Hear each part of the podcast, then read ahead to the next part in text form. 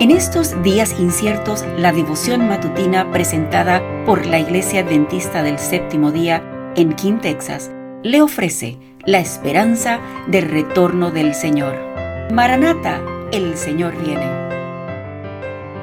Buenos días.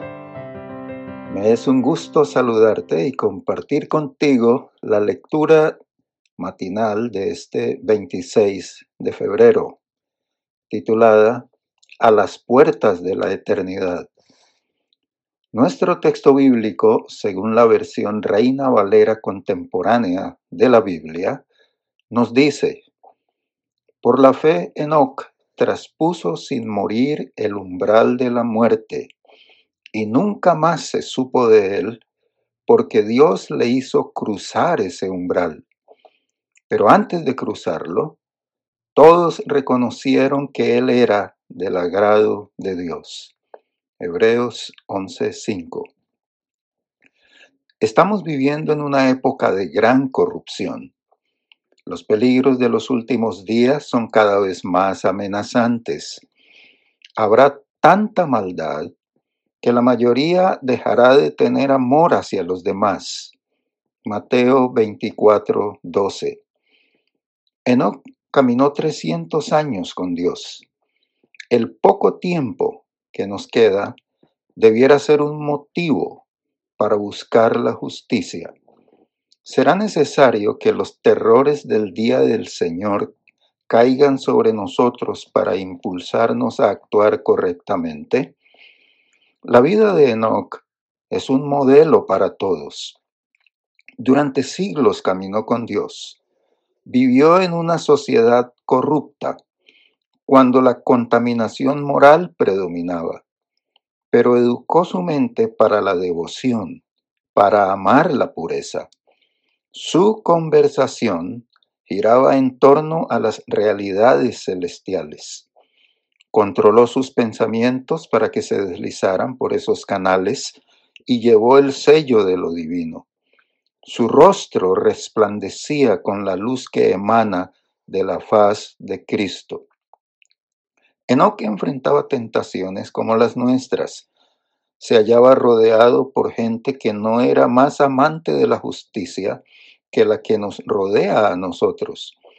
La atmósfera que respiraba estaba saturada de pecado y corrupción como la nuestra. No obstante, vivió en santidad. Se mantuvo sin contaminarse por los pecados que prevalecían en sus días. Del mismo modo, nosotros podemos conservarnos puros y sin mancha.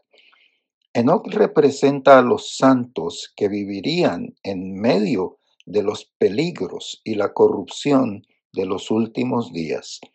Como consecuencia de su fiel obediencia a Dios, fue trasladado al cielo. Del mismo modo, los fieles que permanezcan vivos serán trasladados. Felices los que tienen limpia la conciencia, porque ellos verán a Dios. Mateo 5, 8.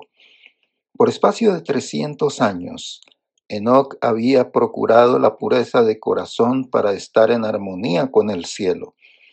Durante tres siglos había caminado con Dios. Día tras día había anhelado una unión más estrecha, cada vez más íntima. Se había hecho su comunión con el Altísimo, hasta que el Señor lo llevó consigo. Había estado en el umbral de la eternidad solo a un paso del país de los santos, y ahora los portales se abrieron, y siguiendo su marcha con Dios que por tanto tiempo había llevado en la tierra, se convirtió en el primer ser humano en entrar a la santa ciudad celestial. Que Dios nos ayude hoy a ti y a a este siervo tuyo, Marco Tulio Terreros, a seguir el ejemplo de Enoch. Feliz día. Gracias por acompañarnos.